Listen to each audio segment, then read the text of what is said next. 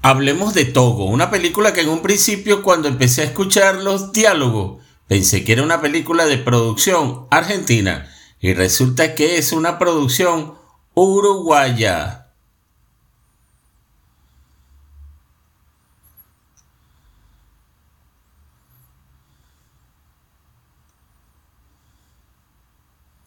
Está realizada a través de un elenco principal, Diego Alonso, Catalina Arillaga y Néstor Pietro. No, está realizada a través de un elenco principal, el cual consta de Diego Alonso, Catalina Arillaga y un actor llamado Néstor Prieto. Les soy sincero, realmente desconocía estos actores y nunca había visto una producción del Uruguay. Y realmente me sorprendió, porque es una película que da una buena muestra a pesar de algunos detalles, como es el hecho de que los diálogos, en cuanto a la velocidad de los mismos, tienen muchas pausas, lo cual compromete un poco el ritmo de la producción.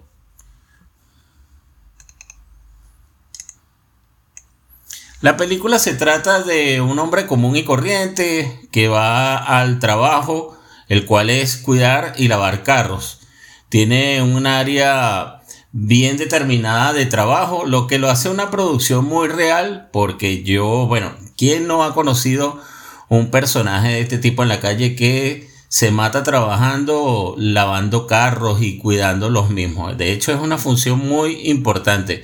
tanto a nivel comercial como a nivel de el peatón, el transeúnte, ya que, y bueno, el conductor también, ya que ellos aparte de ejercer una función de limpiar, de cuidar, dan seguridad y por lo general, por lo general, esas personas piensan muy bien en comer todos los días. Por ende, mantienen y cuidan bien su trabajo, por lo general.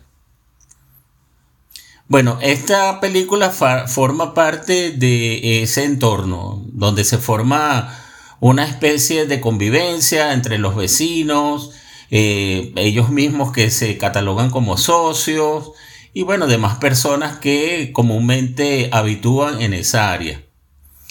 Por ende, bueno, él, eh, palabras más, palabras menos, es, eh, es una persona en situación de calle que da muestra de muchos valores interesantes como son la responsabilidad y la honestidad, ya que bueno, los vecinos lo conocen muy bien, se da a querer con los vecinos, le tienen mucha confianza y eso lo ha logrado obviamente a través del tiempo, ya que tiene mucho de mucha data allí trabajando, realizando sus actividades. Pero bueno, todo va bien hasta que un grupo de personas se interpone en este trabajo y ahí es donde se desata un ambiente totalmente hostil, lleno de conflictos, pero que pone a prueba hasta qué punto puede llegar el coraje y la determinación de una persona. Es una producción que dura aproximadamente una hora 35 minutos y bueno, en muchos países estuve monitoreando, está entre las primeras 10 más vistas eh, que es lo que data eh, Netflix en su interfaz de, de abanico de producciones.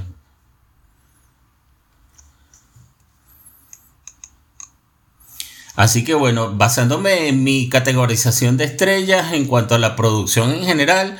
eh, si establo un rango del 1 al 7, yo pienso que le daría un 5, 5 estrellas, 5 estrellas a esta producción uruguaya. Así que bueno, si te animas a verla, eh, puedes regresar acá o si la viste, escribe en los comentarios qué te ha parecido, cómo ha sido tu experiencia en cuanto a esta producción latinoamericana. Por los demás, solo, bueno, pedirte que le des el like a este video si así lo merece, suscribirte si no lo has hecho para yo tener la oportunidad de seguirte compartiendo reacciones, reseñas, opiniones, críticas de todo lo que es el cine y todo lo que deriva de él.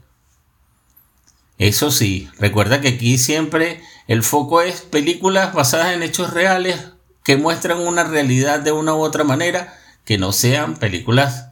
de ficción, que es un género muy importante, pero que aquí nos especializamos o tratamos de hacerlo en cuanto a películas basadas en hechos reales. Así que bueno, gracias por estar acá y nos conectamos en un próximo video. Chao.